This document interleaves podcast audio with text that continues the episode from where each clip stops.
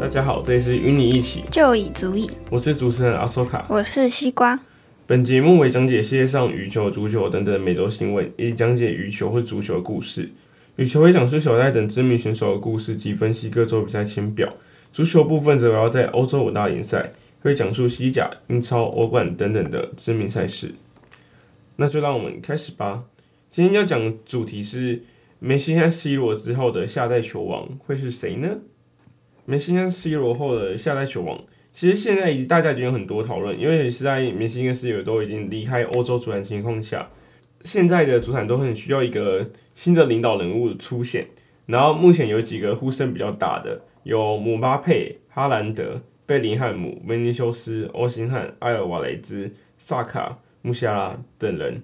然后这几位也都算是蛮年轻的选手，除了姆巴佩以外，年纪都在二十五岁以下。就是大家都觉得说他们就是现在足坛最有潜力、最年轻，也是最有潜力，然后下一个金球奖的人。那就让我们一一介绍吧。第一个，我们先来介绍一下是姆巴佩。姆巴佩是法国人，然后他目前效力的俱乐部是法甲的巴黎圣日耳曼，然后他目前也是法国国家队的队长。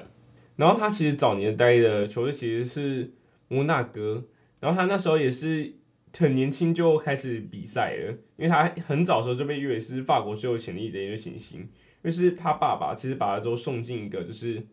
一个专门培训足球的精英学校，然后在那个精英学校里面，他也学到了很多，也让他自己本身身价快速飞涨。在那个青训基地，其实已经引来很多人关注他，不管是皇马还是切尔西。那他最后先决定加入摩纳哥，其实很大一部分是因为他的妈妈。他的妈妈其实就是算是他的经纪人，他们都会告诉姆巴佩说应该要怎么做才对你的生涯表现得更好，所以他决定先加入摩纳哥。因为如果你去那时候也是到了后面，他才开始转移到巴黎圣日耳曼。然后他到了二零一七年的时候，他们从摩纳哥引进了姆巴佩。我也很好奇巴黎圣日耳曼得那么多钱，但事实上他们背后也有一个金主爸爸沙地阿拉伯，所以他们其实是蛮有钱的。但那时候姆巴其实算是用借用形式来的，是到了隔年他们才会变成了发甲的巴黎圣日耳曼的球员。然后在二零一七年到现在，知道其实姆巴他们在球队表现一直都蛮好的，尤其是这几年巴黎圣日耳曼一直在发甲取得冠军。这是很遗憾的事情是，他们这几年其实没有踢出什么太多的代表作在欧洲。他是世界杯金靴奖得主，是因为他在二零二二年，就是去年那一届世界杯。然后他那时候在决赛的时候进了三颗球，跟梅西的阿根廷是打成平手。但是很遗憾，就是这场比赛他们最后在 PK 大战还是输给了阿根廷。但其实他的表现是真的蛮好的，虽然他里面有蛮多比赛都是，就蛮多球都是点球才得分的，但是可以在这种决赛时候保持很好的心态，可以进球，其实是一个不容易事情。然后这边说一下他的球风，他的球风其实跟之前法国的传奇亨利很像，他其实比较喜欢的位置是边锋，就是在边路一路突袭到前场，再选择进球或是传球给前锋的球员。但他之前在巴黎很常被当成是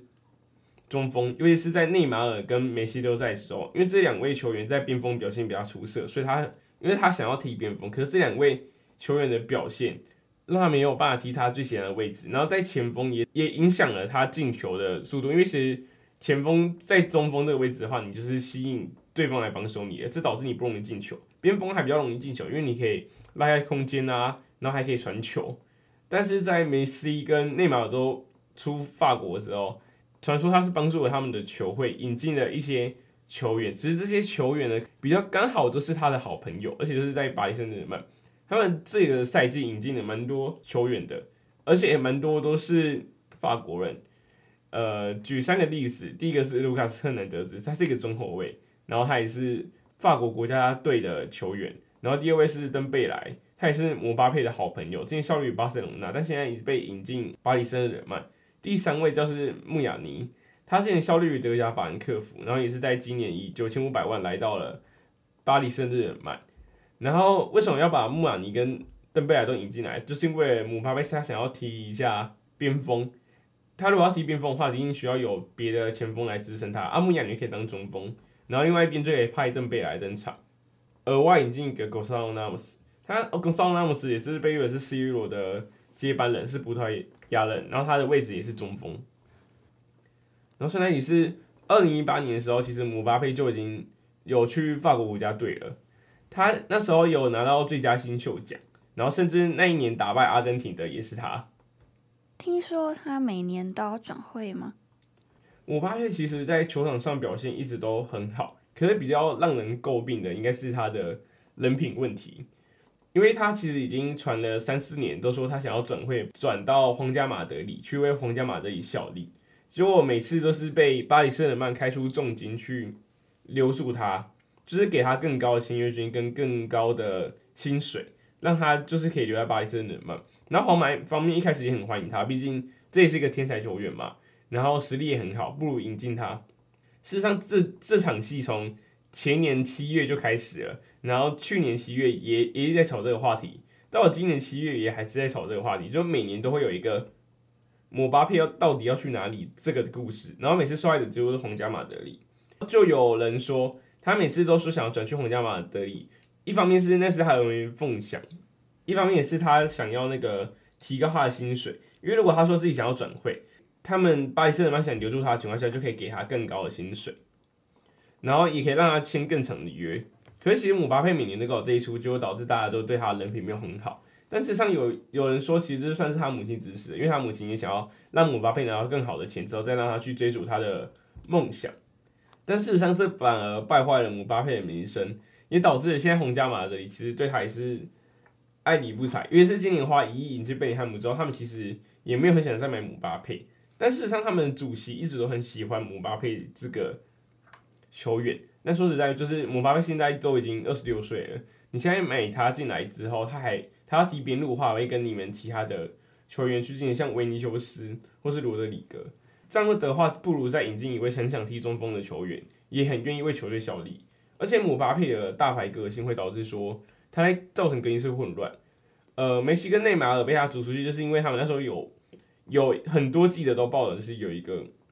巴黎帮跟一个南美帮，然后姆巴佩很不喜欢南美帮的球员，所以南美帮的球员基本上都被赶完了，就是剩没几个。这这里面很多基本上都是欧洲区的选手，南美洲的好像只有两三位球员而已。这是为什么巴黎圣日耳曼被称之为就是一个法国队，它是一个小小的法国队。事实上，不管姆巴佩是是否真的愿意转会皇马，他其实在这些里面，他其实。都已经造成很多的麻烦，因为在两方。其实巴黎圣日耳曼跟皇马已经算是撕破脸，然后就到目前为止，他的这出闹剧最新的进度就是姆巴佩最后还是跟巴黎签约，然后也是续了一年约，但是到了明年七月就已经过期了，意思是他可以自由身离场，然后自由身离开之后，他可以用更高的薪资费去加盟别的球队。但目前本人是希望他不要去加入皇马，因为。他加入皇马的话，可能会造成更衣室很大的问题。他那个个性是真的很容易去争的，因为他想要当比较想当老大，这是导致他的个性会比较不太好。然后他是法国队现任队长，其实也是有一点争议的，因为法国队目前还有两位年资比他长的，是格鲁兹曼跟吉鲁。但是呃，法国国家队的成员，包括巴黎圣日耳曼，其实都不太敢得罪姆巴佩，所以他们都选择就是牺牲。那几个球员让格鲁斯曼变成了副队长，但事实上格鲁斯曼是二零一八的法国国家队的核心，所以其实大家也觉得这样子不太 OK，但是他还是拿了队长，然后也是有带领球队打出好表现，所以未来还是有机会看到他就是继续在这些比赛上大放异彩。只是现在比较好奇的是姆巴佩去明年到底会转会去哪里？然后接下来讲一下哈兰德。哈兰德上次有介绍过了，他是挪威人，然后目前效力也是英超俱乐部曼城。然后他在单英超单季进球数为三十六颗，是破纪录的选手。然后也是目前足坛公认最佳前锋之一。然后之前有介绍过他的一些资历，这些就不再多谈。只要大家只要知道他在萨尔斯堡红牛成长之后，在多特蒙德大放异彩，到了曼城之后，开始就是变得超级强。他是我们上次有提到的魔人吗？对，他就是我们上次有提到的那一位魔人。然后到目前为止，他在英超的表现也还是证明他真的还是那一位魔人。诶，那他这次是不是没有拿到金球奖啊？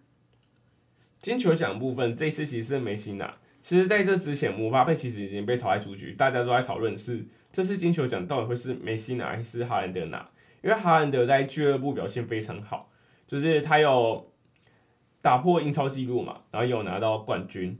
然后在欧冠的表现上也是有进了十二颗球，甚至还有一场比赛连续踢踢进五球，成为乌斯登科的选手。然后他的表现其实也都很好，只是他最大的问题就是挪威这个国家，他们其实不是足球强队，所以导致说挪威如果要进进军欧洲杯或世界杯的话，难度很高。这也是为什么导致哈兰德被认为没会比姆巴佩更晚拿到金球奖的原因，因为他没有办法拿到世界杯加持。目前哈兰德的国家队里面最有名的两个行星就是哈兰德跟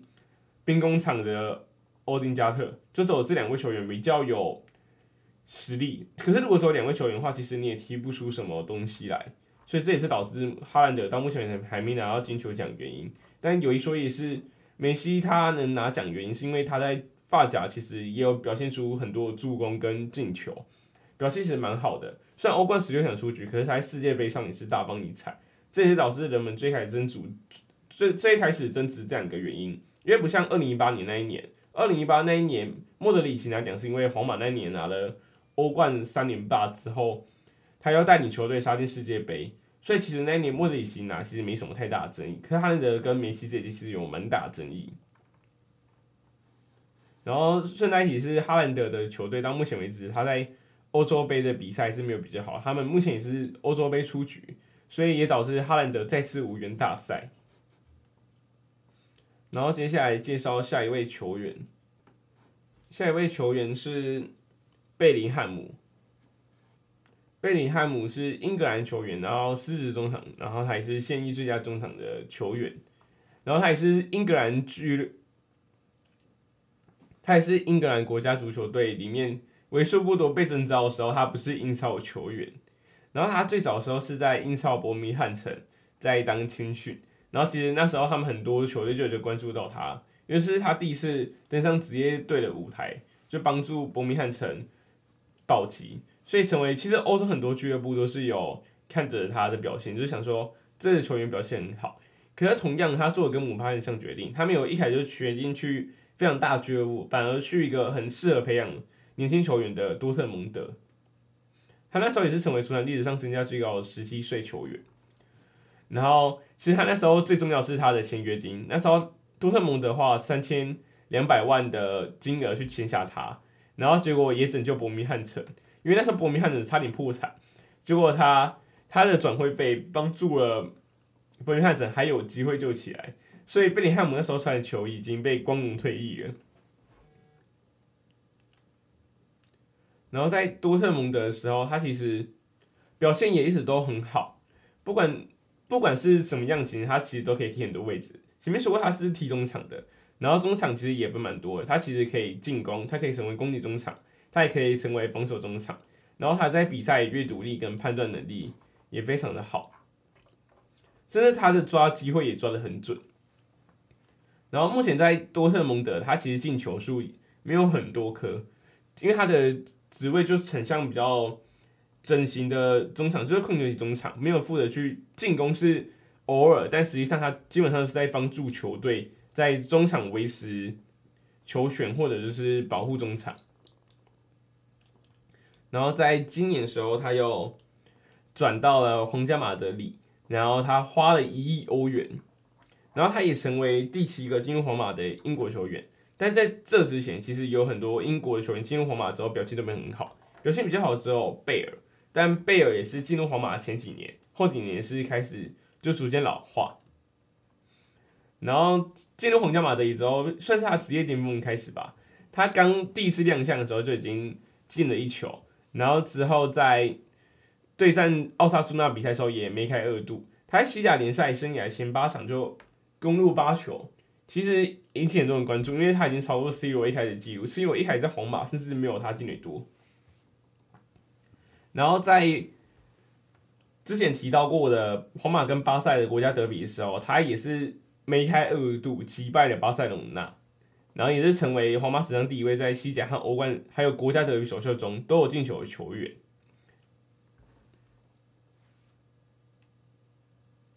诶，他几岁啊？听起来好像蛮年轻的。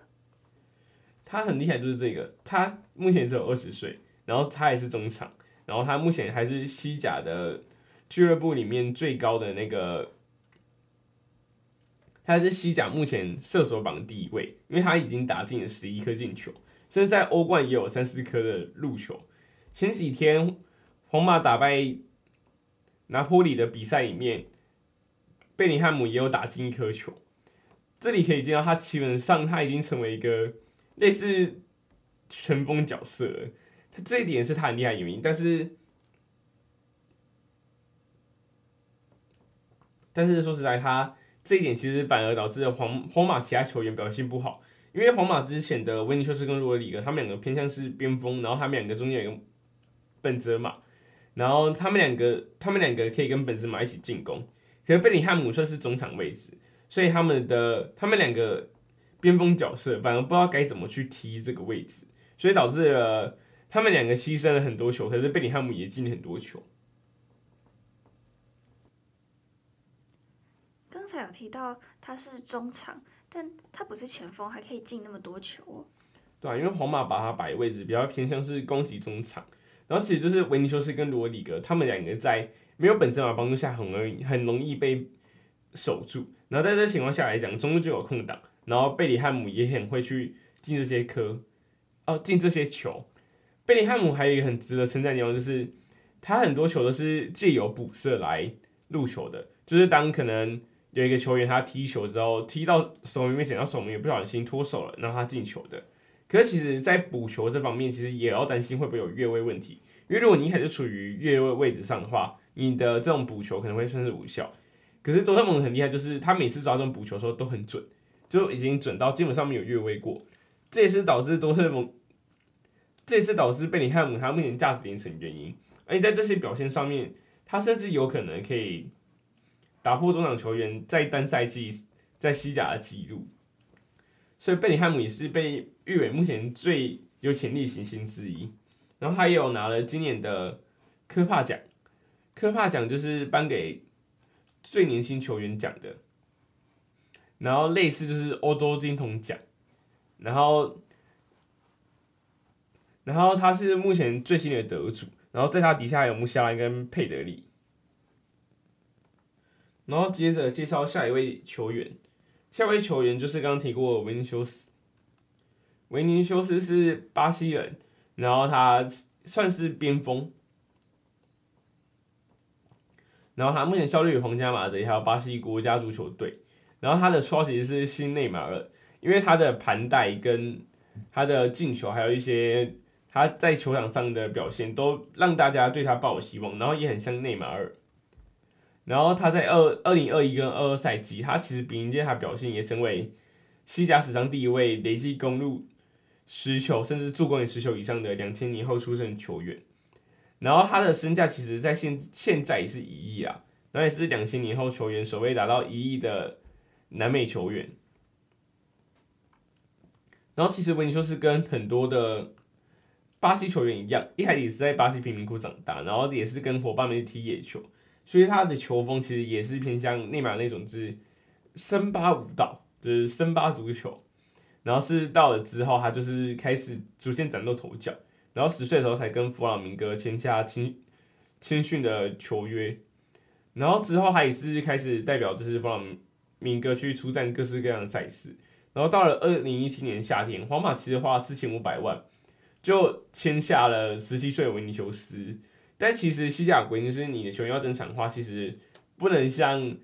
贝林汉姆那么早就在十十七岁就出道，其实要十八岁。所以他基本上皇马现在很多真的就是先买球员，然后就是在只有十一岁的时候，然后等他们球队自己培养他到了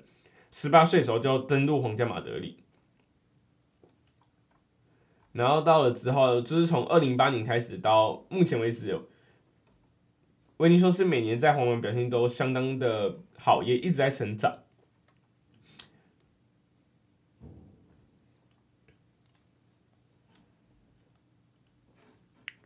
他是皇马的核心吗？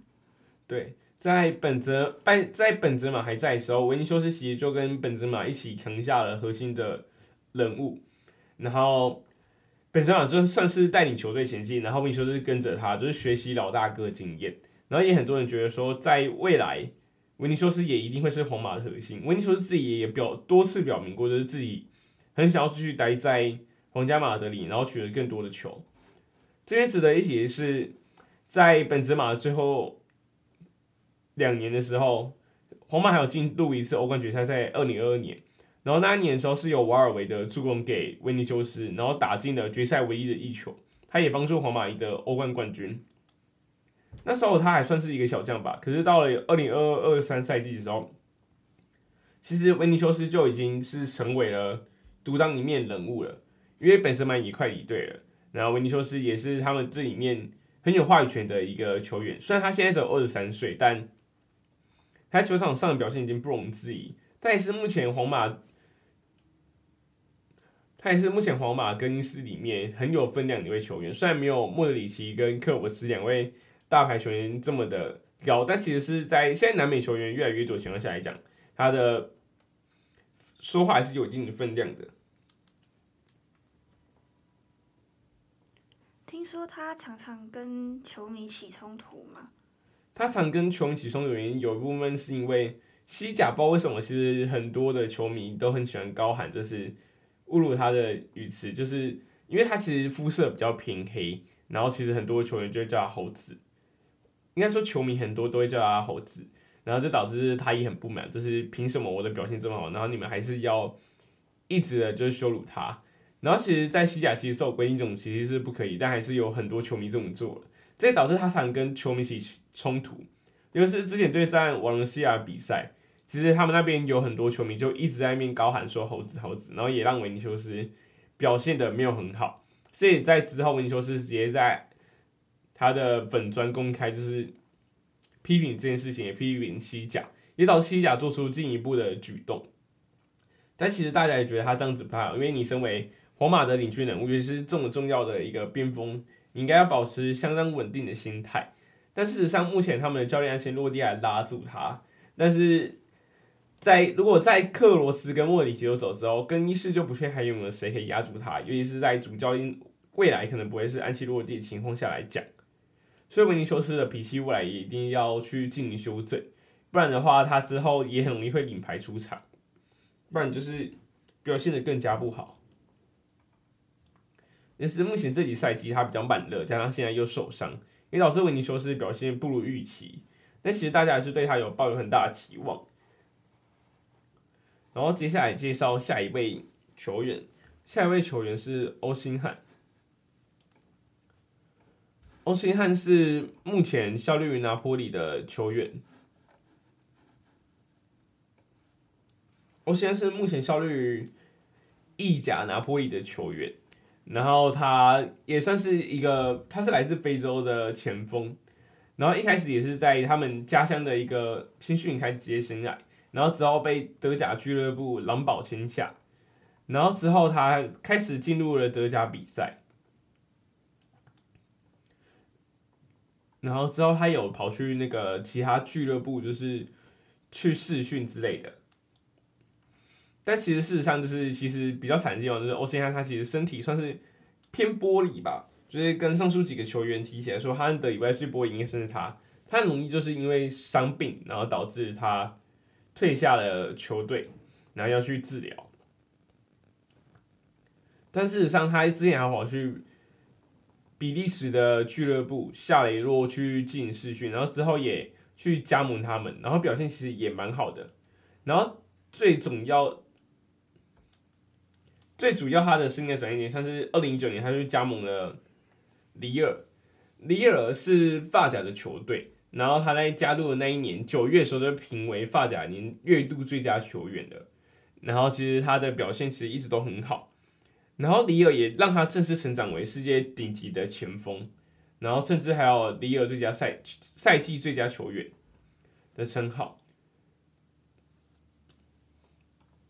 然后，直到二零二零年七月的时候，他才转会到了意甲拿坡里。然后有一说一是，他好像有创下俱乐部转会费纪录，有可能会变成有八千万欧元。然后这也是目前非洲最贵的转会球员。刚刚有提到他是来自非洲，那他是非洲的哪里人呢？他是非洲奈及利亚人，然后也是目前非洲奈及利亚最有名的球员。然后目前为止，他在国家队表现其实就是还可以，因为因为奈及利亚其实说强嘛，他们没有塞内加尔或者是埃及如此之强，但其实表现就是还算不错。然后欧辛汉未来可能拿不到金球奖，原因也有可能会是他的国家队也比较难进入世界杯赛场。但是在非洲区竞争其实相对小，他还是有机会就是闯进去非洲的区，就是非洲在非洲杯的比赛，然后也有机会去进入世界杯。那他脸上怎么都戴着面具啊？就他脸上有一个面具，就是长得有点像蝙蝠侠面具，就是他脸上有一个黑色的线，然后他的他的脸就是中间就是会有一个他的眼睛，之后他的眼睛会露出来。但其实也没有包很多，就是只有包覆脸的上半部分跟他的眼睛。这原因是因为他之前在一场比赛时候，他跟国米在空中空中就是抢球的时候，不小心对面的人打到他的脸上的骨头，然后就这个地地上就是这个撞击其实力度应该很大，所以导致他的脸站起来就是已经整个肿胀了起来。只是之后有显示好像是他的左眼骨折了。然后就是他最后有跑去进行手术，因为这个事件其实对他影响蛮大，就是他整个脸算是有点就是骨折到很严重。然后其实因为自己是抢球，然后也不知道手就会造成这么大的问题。然后其实这也导致他有一定的创伤，他甚至还被迫放弃了非洲杯。但事实上，欧西汉很厉害的地方在于他的头球，他甚至有打破 C 罗之前头球跳起来的那个高度的记录。然后结果他为了负责整张脸，然后其实他一直都是那几个伤病以外，他那整张脸就是只有包覆在一部分，原因就是因为他需要踢这个球的话，他们其实如果整个都放在上面的话，其实也不好踢球。但其实到目前为止，这个面具已经变成欧森汉的一个部分了，就是因为他很常戴着这个面具在球场上去进行表现，然后他只有在进球的时候才会把他的面具把它拿下来。所以你只要看到他戴着面具的时候，就代表他在蓄蓄势待发。然后他他真的很遗憾的地方就是他的伤病了。然后这也是为什么皇马到目前为止也没有引进欧辛汉的原因，因为他有点玻璃，在玻璃情况下来讲，